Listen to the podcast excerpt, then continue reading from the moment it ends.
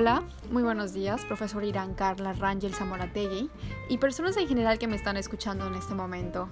Mi nombre es Ana Paula Chacón Manzanilla, soy estudiante de Derecho y es un gusto para mí compartirles mi podcast sobre la relación entre la voluntad y la libertad, así como agradezco de todo corazón a las personas que estén tomando un pequeño tiempo de su día o estén realizando una pausa de sus deberes para poder escucharme. Parte de las características más esenciales de todo ser humano desde que nacemos son voluntad y la libertad.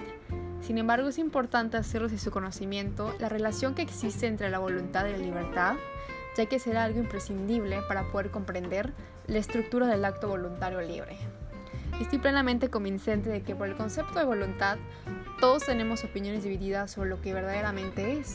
No obstante, se puede definir a la voluntad como la capacidad consciente que tiene un ser humano para planificar el propio comportamiento, para fijarse una serie de metas y por tanto establecer la propia escala de valores.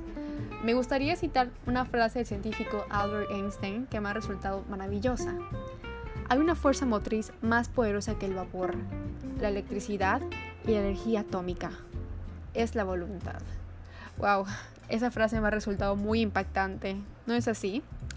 Bueno, Siguiendo con la voluntad, esta facultad se correlaciona contundentemente desde la ética, misma que concentra su, atención en aquellos actos humanos conscientes y voluntarios de los individuos que afectan a otros, como les ha quedado el ojo. Dicho de esa manera, vale la pena mencionar que el acto humano se analiza a través de la voluntad y la libertad, y es a través de esas facultades que el ser humano se puede cuestionar si ha actuado bien o para mal. Sin duda alguna la importancia de la voluntad es grandiosa, ya que es la clave para conseguir lo que uno se ha propuesto, imponerte objetivos concretos y luchar hasta irlos alcanzando. De esa manera radica su importancia y a decir verdad no imagino mi vida sin la voluntad. ¿Ustedes sí? Ahora bien es importante mencionar el motivo y tal vez estén inquiriendo en qué consiste él, pero los dejo en contexto. El motivo no es una facultad, ni mucho menos una emoción como muchos podrán pensar. Se trata de una acción consciente del fin y los medios que permiten conocer los alcances de la voluntad y la libertad de la persona. De esta manera es donde interviene un acto voluntario, ya que la conciencia de un fin y la decisión de alcanzarlo convierte el acto humano un acto realizado en plena libertad en la decisión de realizar un fin que reconoce su elección entre otros. Muy interesante, ¿verdad? Ya que he podido explicar el trasfondo de la voluntad, ahora resulta importante que hable sobre la libertad. La libertad. Qué bella palabra, ¿no? Esta facultad es uno de los valores universales más apreciados en la relación con el perfeccionamiento personal y la realización. Sin la libertad, nosotros los seres humanos perderíamos el sentido de nuestra vida, no dejando atrás el que no podríamos tomar decisiones, hacer elecciones o simplemente construir nuestra propia vida tal y como queremos. Lo anterior claramente resultaría una tristeza, ¿verdad? Bueno, ya que he visto que les encantan las frases célebres, les leo la siguiente frase del escritor Miguel de Cervantes. La libertad, Sancho, es uno de los más preciosos dones que a los hombres dieron los cielos. Con ella no pueden igualarse los tesoros que encierran la tierra y el mar. Por la libertad, así como por la honra, se puede y debe aventurar la vida. Hermosa frase. Gracias a la libertad, nosotros los seres humanos podemos elegir y tomar decisiones respecto a nuestro ser, y considero que no hay nada más bello que eso. Junto con ese valor se une otro de suma relevancia que es la responsabilidad. Y la responsabilidad de manera sencilla y clara se puede definir como el valor de responder por nuestros propios actos y asumir las consecuencias de la elección realizada libremente. Creo que ustedes ya conocían la responsabilidad, pero desde luego no cómo se correlaciona con la libertad. Continuando con la libertad, el ejercicio de este valor se encuentra condicionado por el contexto, ya sea familiar o social. Se puede inferir que la libertad humana es limitada.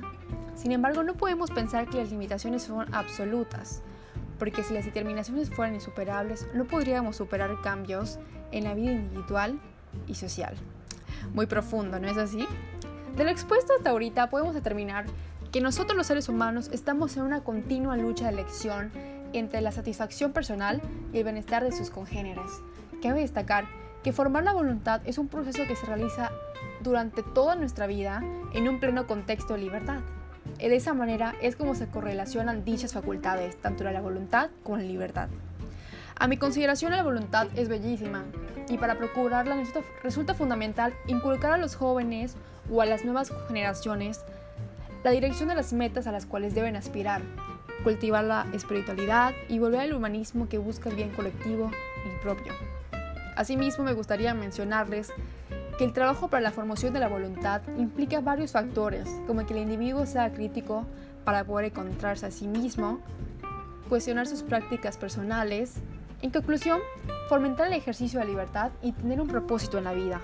Por tanto, les pregunto a ustedes, mis queridos oyentes, ¿cuál es el propósito de la vida? Contésteselo a ustedes mismos.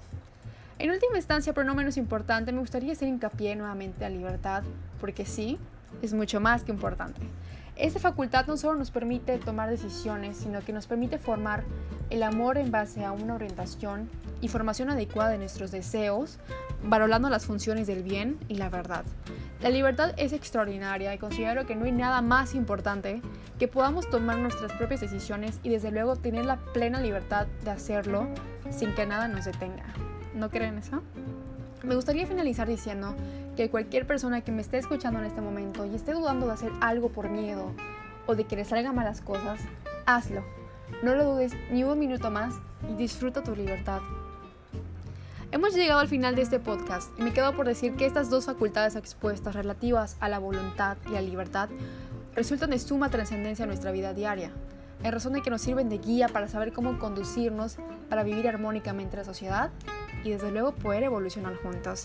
Estas facultades nos ayudan a crecer como seres humanos y ser mejores personas. Y no cabe duda que la importancia de ambas facultades es más grande de lo que pensamos. Durante este podcast hemos podido saber un poco más sobre la relación que existe entre la voluntad y la libertad para poder comprender la estructura del acto voluntario libre, así como hemos podido saber un poco más sobre la voluntad y cómo gracias a ella podemos imponernos objetivos concretos y luchar hasta irlos alcanzando, y de igual forma el papel de la libertad, que es una facultad que condescienda a un ser humano tener una libertad plena de elegir cómo llevar adelante su vida, transformarla o cómo mantenerla de acuerdo a lo que necesite o quiera, alcanzando la felicidad y la plenitud. Con esto concluyo este grandioso podcast. Muchísimas gracias nuevamente por escucharme. Espero que tengan un excelente día. Acuérdense de usar cubrebocas y lavarse muy bien las manos. Hasta la próxima.